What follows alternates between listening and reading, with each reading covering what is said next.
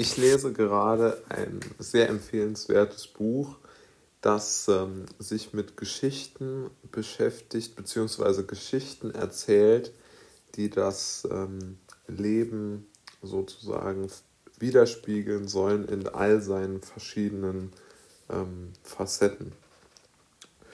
Und in diesem Buch wird der Kontrast gezeichnet zwischen dem, ja, irgendwo privilegierten jungen Menschen aus Deutschland, der sich seinen ja, der sich seine Lebensträume verwirklichen möchte und Selbstzweifel hat, ob er das kann und ob er nicht vielleicht doch besser, also sagen wir mal, einen normalen Job, einen normalen Job nachgehen möchte.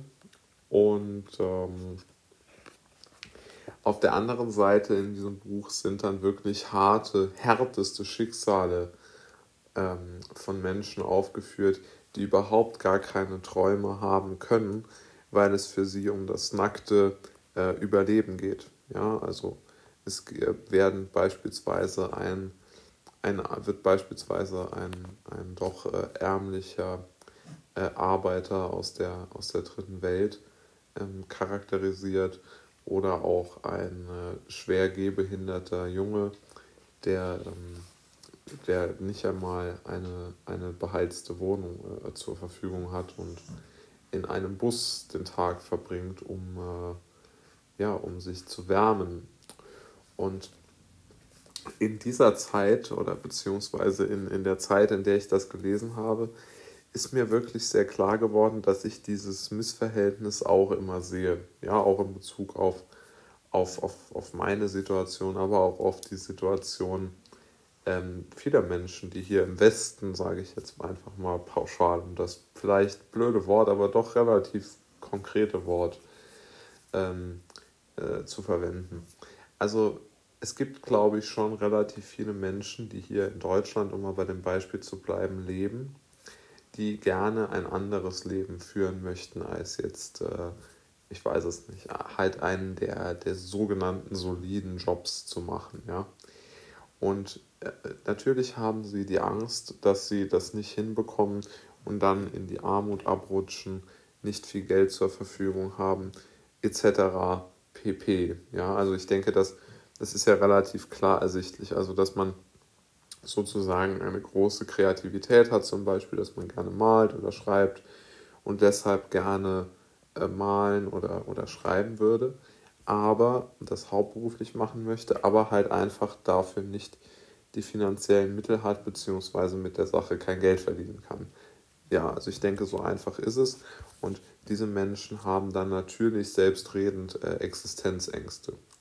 Nur, und das muss man glaube ich sagen, die Existenzängste sind ja wesentlich geringer als jetzt beispielsweise die wirklichen Existenzängste eines, äh, eines Arbeiters, der so, so viel, der seinen Job in einer beispielsweise Bekleidungsfabrik in, in Bangladesch oder so halten muss, um seine Familie und sich wirklich zu ernähren.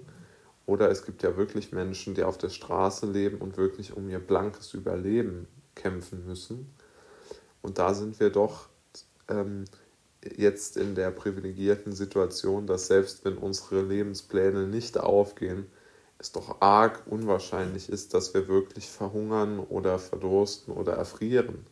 Ja, also der, der Staat ist ja in Deutschland zumindest per Grundgesetz dazu verpflichtet, ähm, jedem Menschen irgendwo zu helfen, ähm, halt ein menschenwürdiges äh, Leben zu führen. Und ähm, dass jetzt das auch noch zumindest sehr stark eingeschränkt wird, glaube ich ja jetzt erstmal nicht, ja. Also das wäre vielleicht eine arg sehr pessimistische Sicht auf die Dinge.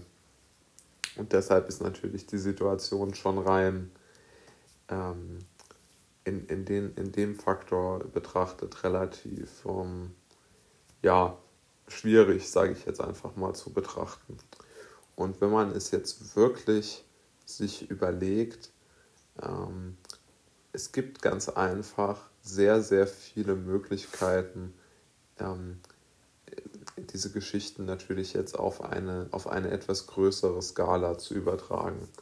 Ja, also ich finde, sie, sie liefern vor allen Dingen eine gute Idee dafür, wie man seine eigene Entscheidung, seine eigene Abwägungsentscheidung dafür, dahingehend treffen kann, ob man jetzt den Bereich der, der suggerierten Sicherheit wählt, also des etablierten, ähm, etablierten Jobs, des etablierten Lebenswegs, so würde ich es mal sagen, oder ob man sagt, okay, nein, ich, ich, ich möchte doch lieber mein eigenes Ding machen, wie Udo, Jürgen, äh, wie äh, Udo Lindenberg so schön singt in seinem Ich mach mein Ding-Song, egal was die anderen sagen.